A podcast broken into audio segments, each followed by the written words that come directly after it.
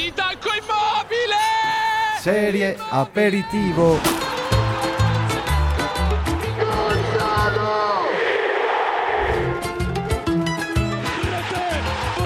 Sotto la doccia, sotto la doccia, sotto la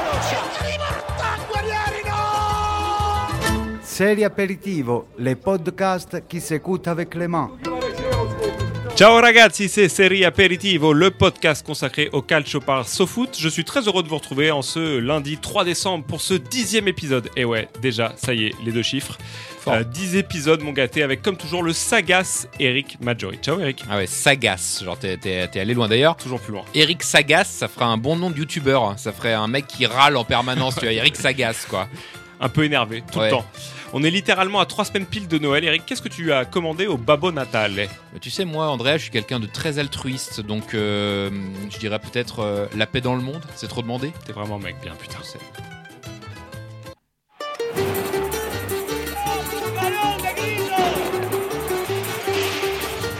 Et l'antipasto. Vous le savez, c'est le traditionnel défi de ce début de podcast. Un membre de la rédaction vient balancer le plus vite possible tous les résultats du week-end et donc de cette 14e journée de Serie A connue jusque-là.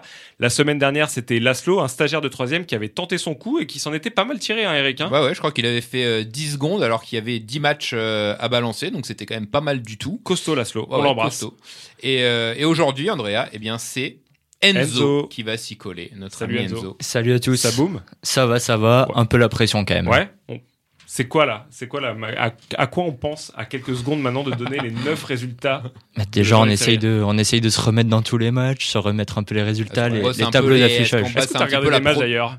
Ouais, j'ai regardé Naples Inter hier soir. Eh bah, monsieur a du goût. Monsieur, du coup. Ok. Alors donc, 9 matchs à balancer en mode télétexte. Le chronomètre est prêt. Enzo, je vais te faire le décompte et tu vas pouvoir commencer. 3, 2, 1, c'est parti. Monza Juve 2 1-2. Genoa Empoli 1, Lazio Cagliari 1-0, Milan Frosinone 3-1, Lecce Bologne 1-1, Fiorentina Serenita 3-0, Udinese Hellas 3-3, Sassuolo Roma 1-2, Naples Inter 0-3. Ça fait 10 secondes mal. 64. C'est pas mal. On a buté. Ah, il y a eu un début terrible. Ouais, Le Monza. Juventus 2. Ouais. Et voilà. Et tout de suite, on s'est mis dans le Ah dur. mince Ça, c'est l'occasion ratée à la Ouais. première minute qui fait gamberger pendant Ouais, tout le match. Valère Germain contre l'Atlético. Exactement.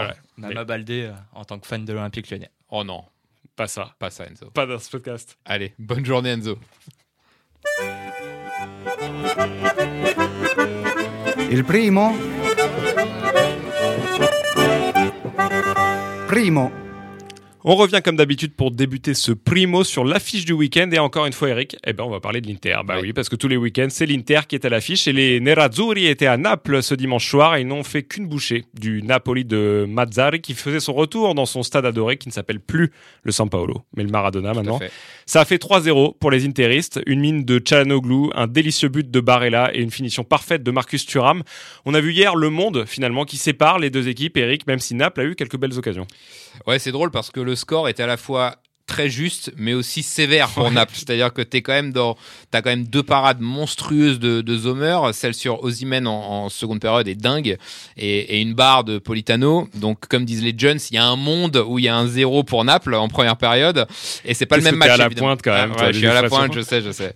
Et, euh, et ouais, donc c'est pas le même match. Bon après, c'est aussi ça la, la différence du très haut niveau. T'as une frappe d'un côté qui va sur la barre et puis bah t'en as une autre de l'autre qui va au fond, hein, celle de, de Chalanoglu. Et d'ailleurs, c'est ça m'a fait rire parce que c'était exactement le même but inscrit l'an dernier par Vecino lors de Naples-Lazio. Même frappe en demi-volée, même euh, petit filet, même but. C'était vraiment incroyable. Étonnant, je dirais même. hein. Un copier-coller. Un copier-coller. Pomme C, pomme V. et, euh, et en tout cas, oui, bon, l'Inter a fait quand même un match absolu. hein. Les trois buts sont magnifiques. Ça joue à 2000 à l'heure. Le milieu et l'attaque, c'est vraiment le, le top de ce qui se fait en ce moment en Europe. D'ailleurs, c'est la meilleure attaque de Serie A. Ils ont le meilleur buteur, le meilleur passeur. Voilà, il y a tout qui va. Euh, alors, c'est aussi la meilleure défense, l'Inter. hein. C'est c'est Ouais. 7 buts encaissés en 14 journées. Mais paradoxalement, pour moi, c'est encore l'axe sur lequel Inzaghi peut encore travailler. On l'a vu notamment à Lisbonne, même s'il n'y avait pas la, la défense titulaire, euh, avec ses trois buts encaissés en première période. Là, sans euh, Jan Sommer, peut y avoir deux, trois buts encaissés facilement. Donc pour moi, la défense peut encore faire mieux euh, si l'Inter veut vraiment rouler vers le Scudetto. Bon, alors elle va rouler vers le Scudetto, a priori il n'y a pas de, pas de problème, mais disons qu'avec un peu plus d'assurance défensive, elle va carrément y aller en, en TGV plutôt qu'en TER qu'au Est-ce que tu penses qu'elle ira en TGV aussi le jour où Bastoni va revenir? Parce que mine Oui. de rien, c'est une grosse absence derrière pour Bien eux. sûr, bien sûr. Alors là, j'ai vu que De Vrij s'était fait un peu mal. Ouais. Alors je sais pas si c'est une grosse blessure ou pas. Je crois que Dumfries aussi est pas au top Ouais, non ouais, plus. c'est un peu. un Donc peu oui, bah, bien sûr, quand tes titulaires sont pas là, c'est plus, plus compliqué. Euh, après, avec une équipe comme l'Inter qui, qui joue sur, sur tous les tableaux se doit d'avoir des réserves qui sont au moins au niveau des titulaires. Ouais. Euh, donc oui, le retour de Bastoni fera évidemment du bien, mais je pense quand même que, que ceux qui sont là actuellement doivent faire mieux. Même si, encore une fois, tu finis avec un clean sheet à Naples, t'as rien à te reprocher. pas mal mais quand même. mais Mais voilà, oui. on a vu, il y a eu des situations quand même. L'Inter donc garde la tête du championnat. En revanche, pour le Napoli, il y a le sentiment que si cette équipe ne retrouve pas ses leaders techniques de la saison dernière euh, au niveau auquel ils étaient, hein, je Mm. pense à Osimhen, à Gvara, à Lobotka, Meret aussi qui est un Mm. peu fébrile, ça peut ressembler à une saison blanche hein, cette histoire, hein, vu la concurrence. Bah ouais, ouais. Et puis Naples, c'est un peu dur, quoi. Surtout lors des, lors des gros matchs hein, et surtout au Maradona. Alors, faudrait peut-être le rappeler San Paolo, si, euh, si on veut. Euh, T'as eu défaite à domicile contre la Lazio, défaite contre la Fiorentina, nul contre Milan, défaite contre l'Inter. Je sais pas, si, je sais pas si j'en oublie, mais ça fait un point sur 12 euh, quand t'es champion en titre. C'est pas possible du tout. Euh, donc oui, effectivement, les cadres qui étaient certainement en sur-régime l'an dernier sont un peu rentrés dans le rang. En même temps, c'était dur de rester à ce niveau-là. Ouais.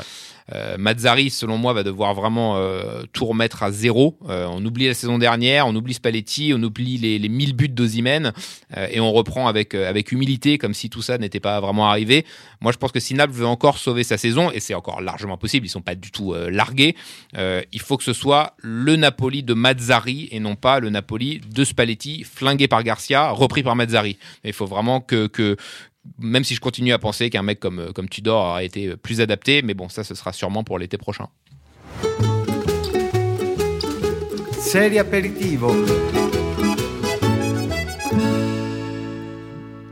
Dans les autres résultats chez les gros de la Serie A, carton plein pour Milan et la Juve qui se sont respectivement imposés face à Frosinone et à Monza.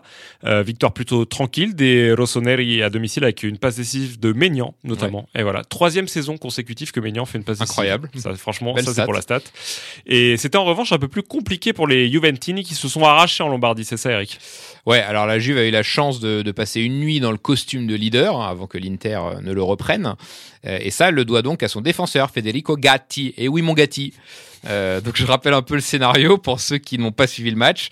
La Juve a ouvert le score assez vite par Rabiot après un penalty manqué par Vlaovic. D'ailleurs, j'invite à aller regarder la double parade de Di Gregorio sur le péno. C'est incroyable, Ouais. surtout la deuxième Très très fort, Di Gregorio. incroyable. Euh, et puis ensuite, elle s'est mise en mode cortomuso, hein, la classique d'Allegri. On n'attaque pas trop, en même temps, on concède pas trop non plus. Le problème, c'est que quand tu adoptes cette stratégie et que tu refuses de tuer le match, bah, tu t'exposes à un, un harakiri en fin de match. Et c'est exactement ce qui s'est passé à la 91e minute avec l'égalisation de Carboni. Euh, donc on croyait que c'était fini, que la Juve allait concéder le nul, mais c'était sans compter sur ce diable d'Adrien Rabiot. L'insatiable. Là, là, qui a débordé et qui a servi à Gatti le ballon parfait pour le 2-1. Donc 2-1 à la 93e, c'était assez fou. D'ailleurs, dans cette action, je sais pas si tu l'as vu, il y a rien qui va. Alors, d'abord Gatti, il manque le ballon sur le centre, ensuite il met une praline en lucarne Ouais. et ensuite il se casse la gueule sur sa célébration, c'est il y a rien qui va. C'est vraiment un défenseur qui marque. Exactement. Il y a une petite passe d'armes d'ailleurs entre Rabiot et Gagliardini. Ouais, alors Gagliardini, l'ancien de l'Inter, donc euh, la rivalité Juve-Inter qui se poursuit même euh, quand les joueurs euh, sont à On Monza. Et donc au moment de l'égalisation de Monza, eh ben, Gagliardini, il est arrivé en courant vers, vers Rabiot et il a célébré devant lui en venant lui hurler dessus. Euh, donc Rabiot, il a pris sur lui, il a rien dit et il est juste allé s'arracher euh, sur l'action suivante pour offrir le but de la victoire à Gatti. Il passe d'ailleurs devant Gagliardini. Exactement, il passe droit. devant Gagliardini et donc quelques minutes après le match, eh ben, le petit Adrien a posté sur Instagram une photo du moment où Gagliardini euh, est venu le chambrer avec le message suivant Gagliardini apprend à rester humble car tant que l'arbitre n'a pas sifflé, tout est encore possible. Souviens-toi bien de ça. Allez, bisous. Il a vraiment dit allez bisous. Non, il a pas dit allez bisous, c'est moi qui l'ai rajouté. Mais je trouvais ça Et bien. d'ailleurs, il y a une réponse de Gagliardini Ouais, mais qui était un peu nul. qui était un peu nulle Ouais. avec euh, notamment à Appelle ta maman. Ouais, la vanne sur la maman, Ouais. euh, saut, saut 2018. Ouais, Ouais. vraiment, et il a le Covid, le mec. Ouais, c'est ça. Enfin, il faut qu'on parle euh, du gros match du week-end. euh, C'était Udinese, hélas, Eric.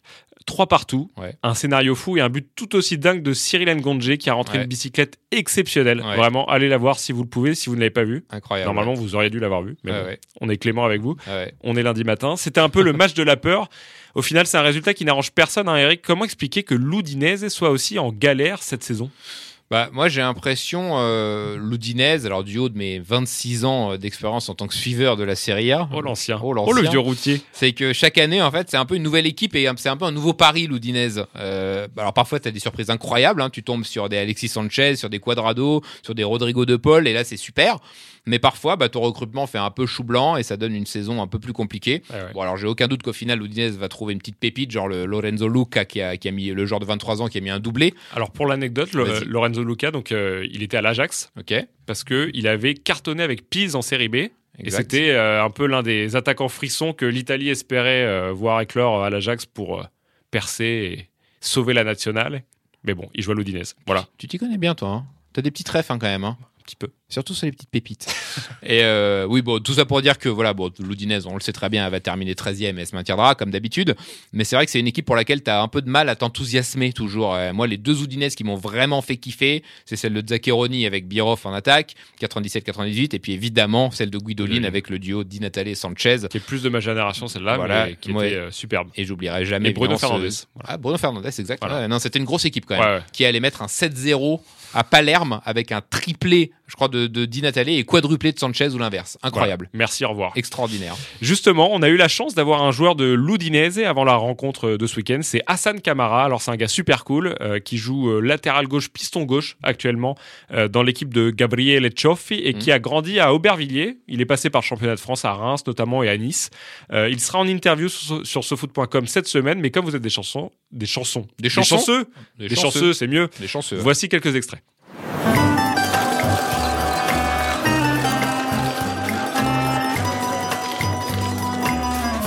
Les VIP Bah déjà, Hassan, merci beaucoup de nous accorder cette, cette interview. Euh, justement, ça fait après deux saisons en Angleterre, donc tu es arrivé cet été à, à l'Udinese. Euh, comment est-ce que se passent tes premiers mois en Serie A?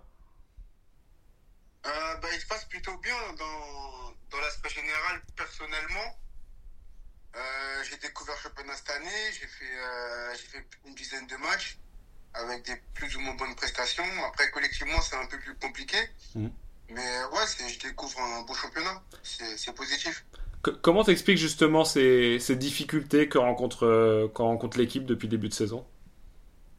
Ben, on est dans le football de haut niveau, ça veut dire, euh, malgré le fait qu'on travaille beaucoup, ben, il faut de l'efficacité, ça joue sur des détails. Et, euh, il y a, t'as quelques matchs où, tu, où tu, tu fais quelques erreurs, tu prends pas les points et, euh, et tu le payes cash. Du coup, euh, on travaille, mais euh, on a besoin de confiance et de. Et de hum, comment ça s'appelle? On a besoin de, d'efficacité. Justement, vous en parlez entre vous, j'imagine, de cette situation? Oui, bah on, est, on- on- ici en, en Italie, on travaille beaucoup. Il y a énormément de séances d'entraînement. Donc, on est, euh, on est derrière nous. Évidemment, on est là pour gagner. Hein. Pour parler un peu de, de, de la géographie pour ceux qui savent pas où c'est, euh, Udine c'est totalement dans l'est de l'Italie, c'est pas loin de la mer, pas loin des montagnes, pas loin de la Slovénie aussi. Est-ce que tu as pu un peu bouger, découvrir le coin ou pas du tout? Si, si, je suis allé, euh, je suis allé dans les montagnes à une heure et demie. Ouais. Euh, j'ai visité Venise. Euh, je suis déjà allé. au- Franchement, après, ça reste. euh, c'est euh, Udine, c'est une petite ville. J'ai visité aussi Udine, mais, mais franchement, en Italie, on travaille énormément. Ouais. Il n'y a pas beaucoup de jours off et tout, donc il n'y Ouais. a pas trop le temps de bouger. Justement, votre, pour l'instant, votre seule victoire de la saison, c'était à San Siro, euh, face à Milan. Dans une semaine, vous, vous y retournez contre l'Inter. Euh, L'objectif, c'est de refaire la même chose? On a 11 points. Euh, on, est, on est en bas du classement. Donc là, franchement, bon, l'Inter, c'est, on sait que ça va être dur. hein. Si on gagne à l'Inter, on fait un match de l'Inter, c'est un exploit. Mm. Surtout vu notre classement. Et en plus, c'est l'Inter. Ils ont été finalistes de Ligue des Champions. C'est- ils, sont dans les, ils sont dans les deux premiers, là. Ils sont premiers. Premier, ouais. Donc voilà. Donc, euh, oui, oui, ça va être un, ça va être un match difficile. Serie aperitivo. Bon, effectivement, Eric, pour notre ami Hassan et ses coéquipiers, ce sera un peu dur pour. Qu'est-ce que tu es en train de faire là? Ouais, Tu fais un en train de 4-4-2 faire ou un je fais 3-5-2 un- Tu sais, le jeu là où tu dois trouver où est la, La pièce. où est la pièce là. Ils s'amusent avec les bonnets des micros. Voilà. Euh, ce sera dur pour nos amis euh, friulants euh, samedi à San Siro face à l'Inter parce que l'Udinese se déplace à San Siro face à l'Inter. Ouais, bah, vu la forme de l'Inter actuellement, effectivement, ça va être compliqué. Mais bon, l'Udinese est allé gagner une fois à San Siro cette saison contre Milan. Alors pourquoi pas refaire le coup? On se souvient d'ailleurs que l'an dernier, à peu près à cette période de l'année, bah, l'Udinese avait battu l'Inter d'Inzaghi 3-1, mais c'était dans le Frioul, Oh la bête noire. la bête noire. Euh, bon, enfin bête noire vite fait, hein, parce qu'à San Siro, c'est 5 victoires de l'Inter sur les 5 dernières confrontations. Optamaggio. Attenzione, attenzione, attenzione, Liam, Liam. La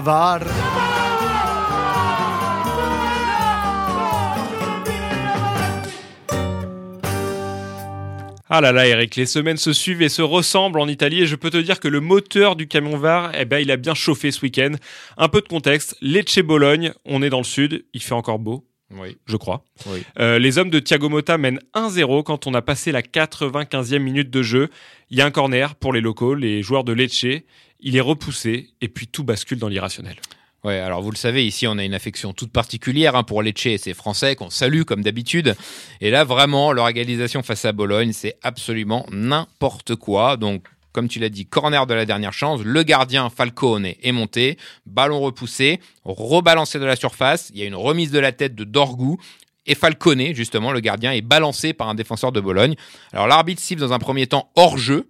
Or, très vite, on voit qu'il y a, il y a des joueurs de Lecce qui sont hors jeu, mais pas d'Orgou. Donc, du coup, l'arbitre va consulter la VAR et donne penalty pour la faute sur le gardien, sur Falcone. Est-ce que est-ce que c'est déjà arrivé qu'un gardien obtienne un de pénalty mémoire, non. Moi, j'en connais fou, pas. Franchement, alors j'ai vu mon gardien Provedel marquer contre l'Atlético Madrid. Le flambeur là, Le flambeur, regardez-le. Mais euh, un péno pour une faute sur le gardien, de mémoire, je connais pas. Euh, alors, pour le coup, c'est n'importe quoi cette, euh, cette action, on est d'accord, mais la bonne décision a été prise. Après, attention, en termes de règlement, est-ce que tu peux changer deux décisions à la fois Parce que là, il siffle hors jeu. Donc la VAR déjuge le hors-jeu. Mais est-ce que tu peux ensuite déjuger une deuxième décision, à savoir qu'il n'avait pas donné de penalty Mais il n'avait pas donné de penalty parce qu'il avait sifflé hors-jeu. Est-ce que d'un point de vue règlement ça passe? Est-ce que c'est comme un but On annulé? J'en sais rien, on comprend. C'est impossible On de savoir. rien.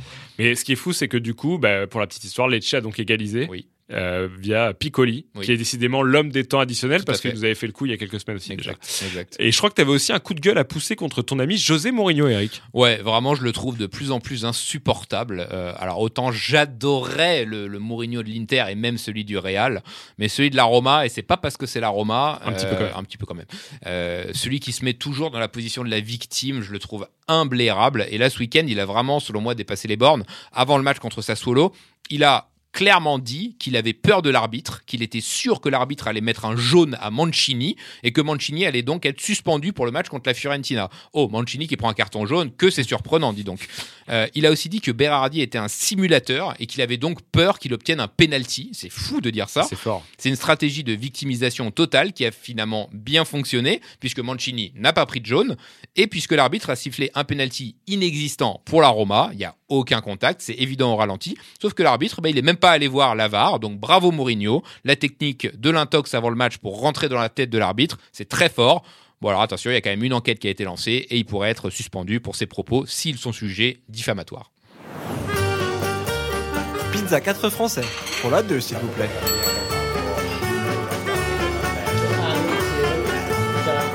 Pizza 4 francesi. Comme toutes les semaines, Eric, il y a eu pas mal d'activités chez nos Francesi d'Italia ce week-end. Oh que oui. Alors déjà, j'ai bugué à la 90e, 97e minute de Udinese Vérone quand j'ai vu que Thierry Henry avait égalisé. Je fais quoi?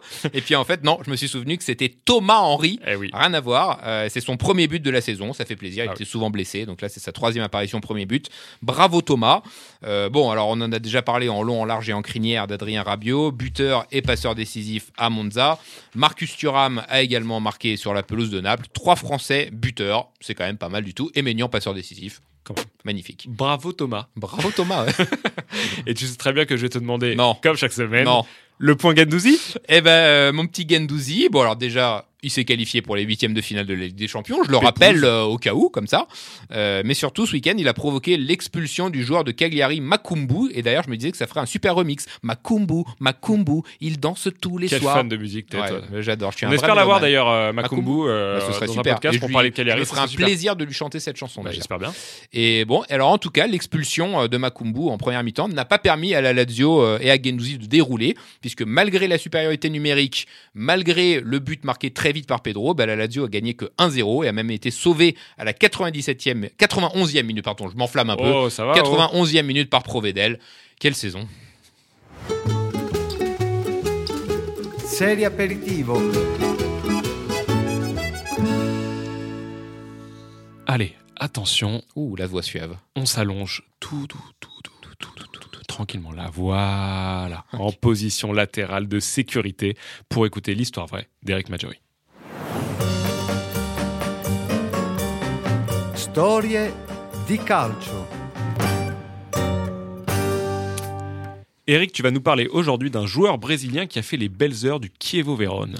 Oui, et d'abord, Andrea, je vais vérifier si tu as bien suivi tes cours d'histoire géo en quatrième au collège Descartes de Fontenelle-Fleury. Est-ce que tu sais qui est Martin Guerre? Je ne sais pas qui c'est.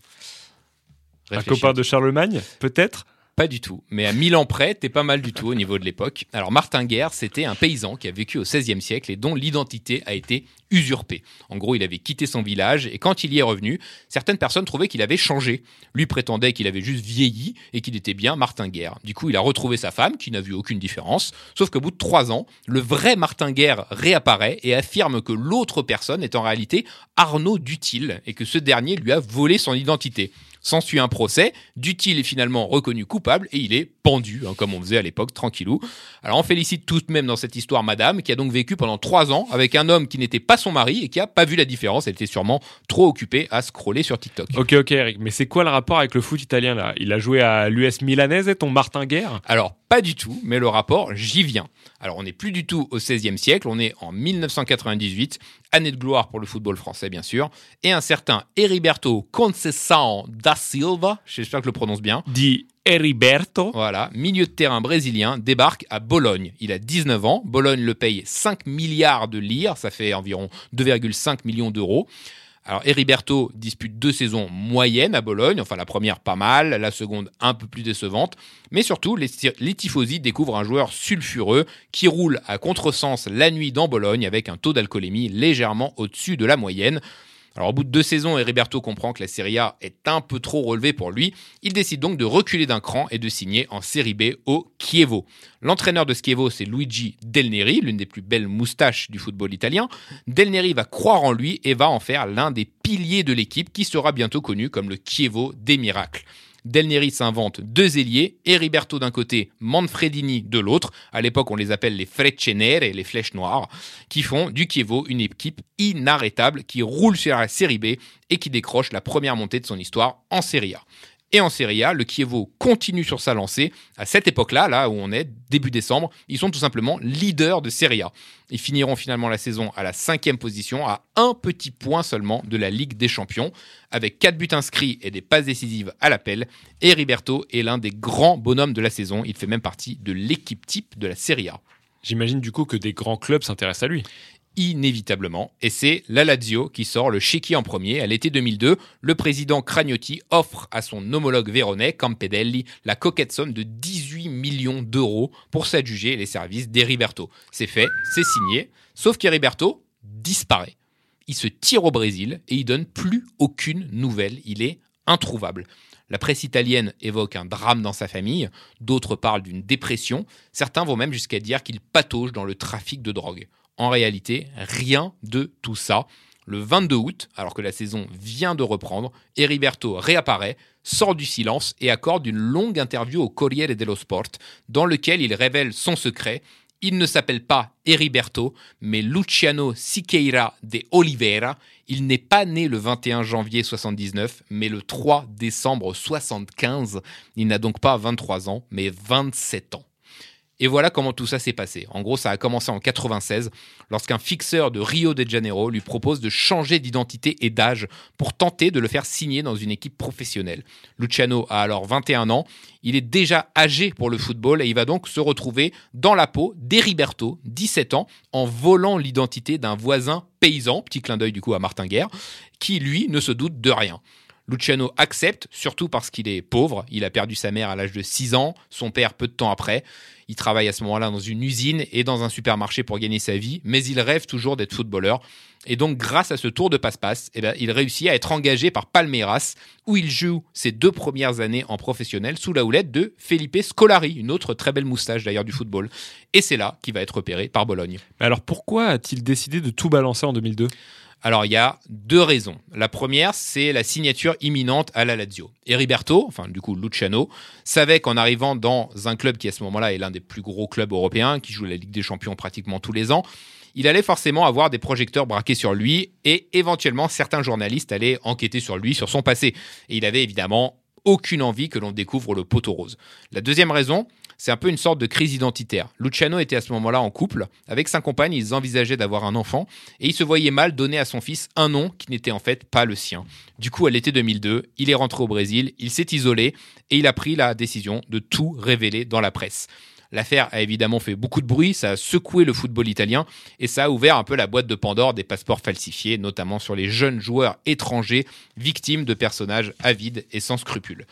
Dans la foulée, la signature à la Lazio a évidemment capoté et Luciano a été suspendu un an peine finalement réduite à 6 mois. Il est resté au Chievo et hormis un passage euh, totalement foiré de 6 mois à l'Inter, eh bien il va faire toute sa carrière au Chievo, en tout 13 saisons là-bas, ce qui en fait l'un des joueurs les plus capés de l'histoire du club véronais. D'ailleurs à Vérone, les tifosi lui ont tous pardonné cette usurpation d'identité. Luciano était même l'un des chouchous des supporters. Attends, j'ai une dernière question, Eric. Le vrai Heriberto, il en dit quoi de tout ça Eh ben, le vrai Heriberto, qui était paysan, donc, il a tenté un peu de surfer sur la célébrité de Luciano, histoire de récupérer un peu d'oseille pour préjudice moral. Bon, il a porté plainte, sa plainte a fait chou blanc.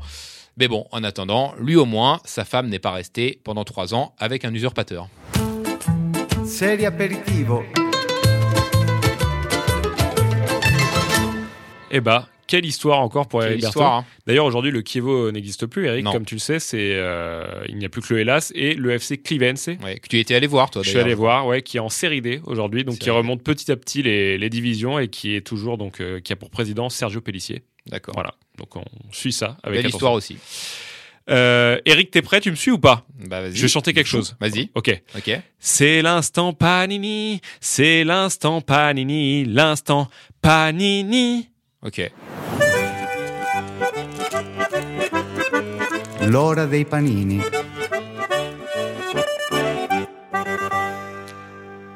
Bon, tu m'as pas trop suivi, Eric, mais, Non, euh, non, mais on- j'aimais bien t'écouter comme ça. Moi, on- tout à l'heure, j'ai chanté Bakumbu tout seul. euh, c'est vrai. Voilà. Son comment t'as dit? Bakumbu? Bakumbu, ouais. Makumbu Makumbu Peut-être Makumbu. Makumbu, ouais. Euh, on va ouvrir une pochette euh, Calciatori, Eric, 2003-2004. Ouais, exactement. C'est ce que j'ai ramené dans mon petit lot. euh, Elle est jolie. Elle est toute bleue avec Ouais. des éclairs. Vraiment, Ouais. c'est bam, Bam. Thunder. Ouais. Horrible. Ouais, c'est. Fais je jamais plus jamais. Euh, donc du coup, dedans, juste pour euh, qu'on décrive un tout petit peu la, la pochette, il y a des vignettes potentiellement de série A, série B, série C1, série C2 et même le calcio féminil. Ouh. ouais. Donc euh, Avant-gardiste. avant-gardiste. Ok. On ouvre ça tout de suite. On y va. Oh là là, ce bruit, c'est les frissons à chaque fois. Oh là. A arraché comme ça. Je me suis un peu énervé. Ok. Alors, on Alors. y va. On a de la brillante, Eric. Ok. J'aime bien les brillantes. On va commencer avec des brillantes avec deux logos, Ok. Spezia et Varese. Ok, bah deux clubs, euh, deux clubs historiques italiens. Spezia qui à ce moment-là euh, n'avait jamais dû faire son apparition en Serie A, qui est monté du coup il y a quelques saisons. On les a vus euh, passer euh, le bout de leur nez en Serie A. Et Varese, c'est un club euh, qui a dû faire quelques saisons euh, en Serie A, pas beaucoup, mais euh, ça doit avoir quelques saisons de Serie A. Mais à ce moment-là, c'était en Serie D. Et d'ailleurs, je vois que sur ces petites images, il y a sur le côté, je me rappelle très bien, il y a un point. Calcio Regali, donc Ah c'était oui. des points. Tu avais une feuille qui était dans ton album, Ok. et en fait, tu décollais le point et tu le collais dans la feuille des points. Et quand t'avais genre, c'était un truc fou, genre quand t'avais 1000 points, tu pouvais envoyer, il y avait des cadeaux à gagner. Tu pouvais avoir Ça un hélicoptère Tu pouvais, non, tu pouvais avoir un maillot, tu pouvais avoir, c'était assez ouf. Et du coup, ça t'incitait à acheter le plus de pochettes possible pour avoir des points. T'avais un point dans chaque pochette. Ils sont forts quand même. Ouais, ils sont très forts. Euh, la semaine dernière, on avait eu que des joueurs de série B. Ouais. Et j'ai l'impression qu'on a enfin rompu la malédiction Ok. avec Luigi Turci de la Sampdoria. Oula, bah lui, je sais pas du tout qui c'est. Faire un petit peu sa tête. Parce que je pense que la C'est un gardien, non Ouais, c'est un gardien. Luigi Turci, ici, ça me dit quelque chose. Luigi Turci, je crois que c'était gardien. Enfin, je pense que c'est gardien remplaçant, non, de la, Bah, la Samp.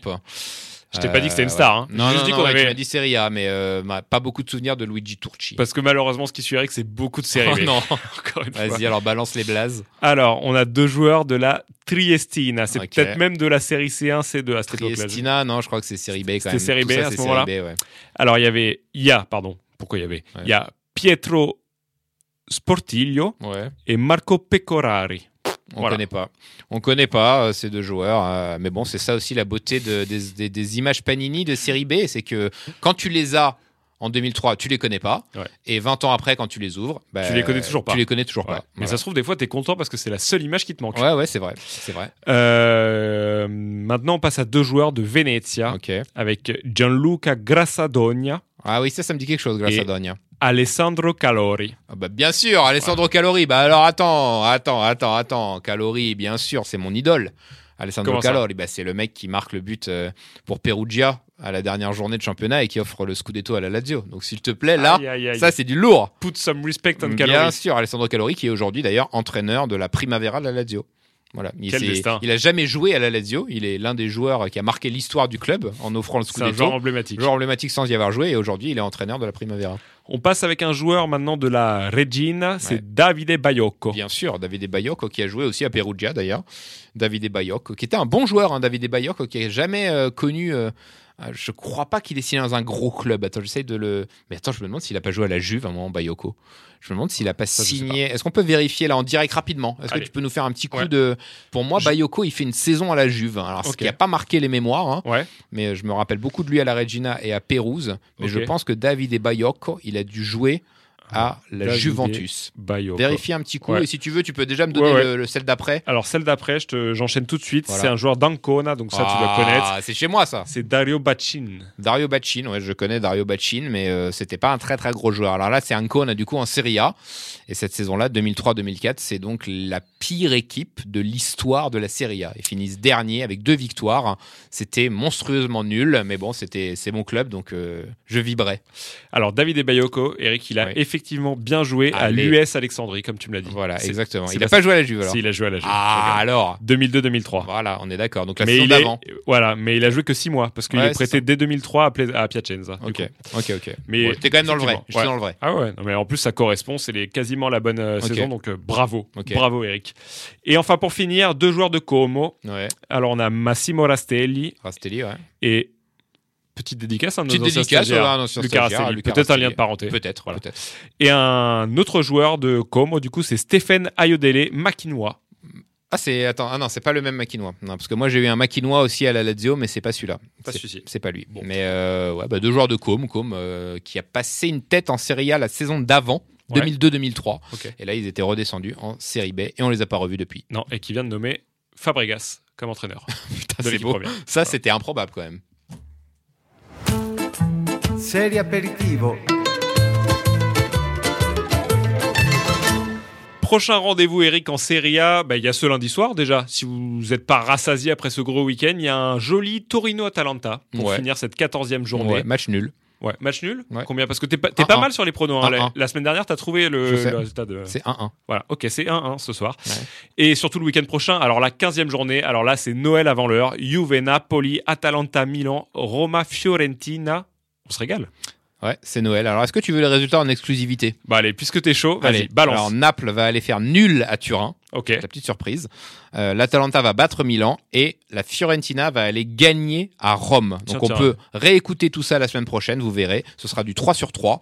Et puis évidemment, la Lazio ne va pas gagner chez le Hellas Vérone. Voilà, c'est tout pour nous. Merci Eric, on se retrouve donc la semaine prochaine pour un nouvel épisode de série Aperitivo. Ciao ciao. Ciao ciao.